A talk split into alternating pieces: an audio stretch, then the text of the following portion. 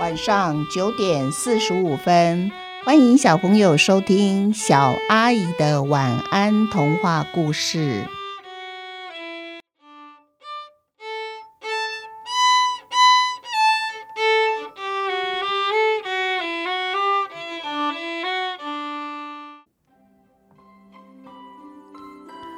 买分数四之二。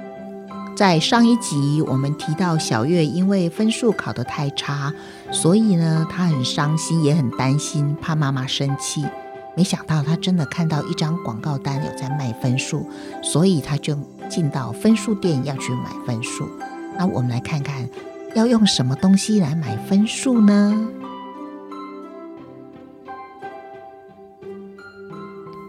买分数四之二。小月听完老公公的话，越想心里越害怕。她打定主意了，如果老公公说要她身体的任何一部分，她拔腿就跑。这时候，老公公说了：“分数用你的时间来买。”小月还是听不懂，老公公只好继续的解释说：“如果把你的数学分数加到一百分。”就必须拿三个晚上看电视的时间来换。哦，小月听到这边，他就懂了。于是他就问：“那如果九十分呢？九十分？”嗯，老公公想了一下，说：“九十分哦，两个晚上好了。”于是小月决定买八十分就好。她本来打算买九十分的，可是九十分好贵哦，要用两个晚上不能看电视的时间来买。他可一点点都不能忍受两天没看电视呢，何况班上考八十分的人好几个，妈妈应该也会满意这个分数了。这时候，老公公就对他说：“今天晚上你看电视的时间已经给我了，你如果偷看电视一分钟，那么我给的分数就自动往下减。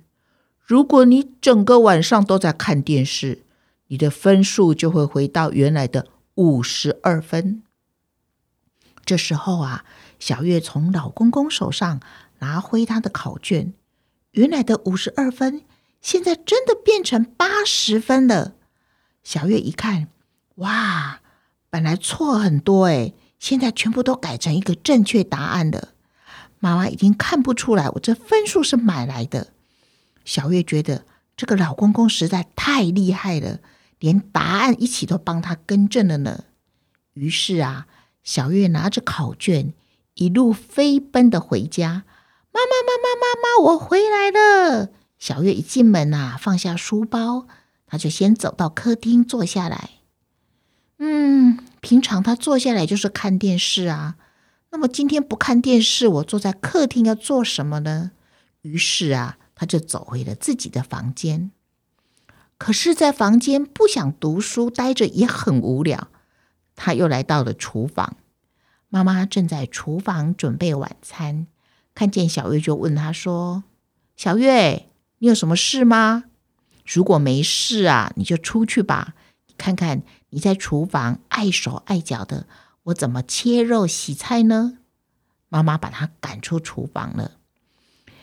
走出了厨房呢，小月又回到了客厅。电视荧幕黑漆漆的，瞪着小月看，仿佛是在对她招手说：“快点，快点，按下开关，按下开关。”小月终于忍不住了，她拿起了遥控器。啊，她想了一下，马上把遥控器又放下了。她觉得还是远离电视机比较好。于是，小月像逃亡一样的逃回自己的房间了。她赶紧啊，把房门给关起来。然后呢，他先到床上翻了几个跟斗，接着啊，他又做了十五个伏地挺身，看了看墙上的时钟，哎，怎么过得这么慢呐？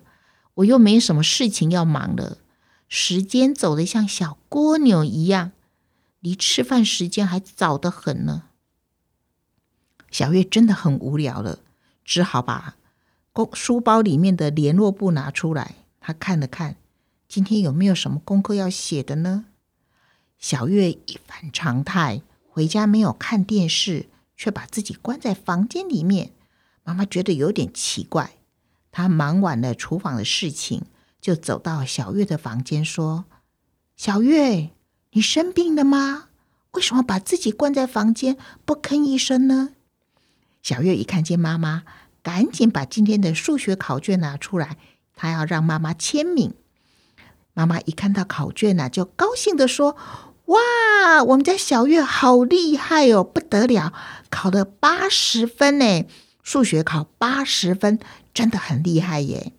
妈妈正要签名的时候，厨房传来红烧肉的香味。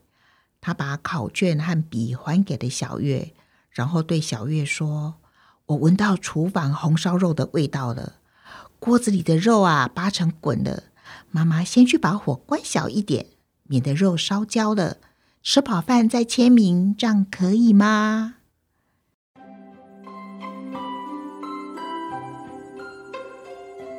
我们一起想一想，小朋友，如果你放学回家不写功课又不看电视，那你是不是跟小月一样，还真的觉得很无聊，不知道要做什么，对不对呀？所以。放学回家，先把功课写好，然后啊，也许在妈妈规定的时间之内，你可以看多少时间的电视，这时候就可以好好享受一下，而不会觉得很无聊哦。好，今天的故事就先到这边结束，祝你们有一个甜蜜的梦，晚安。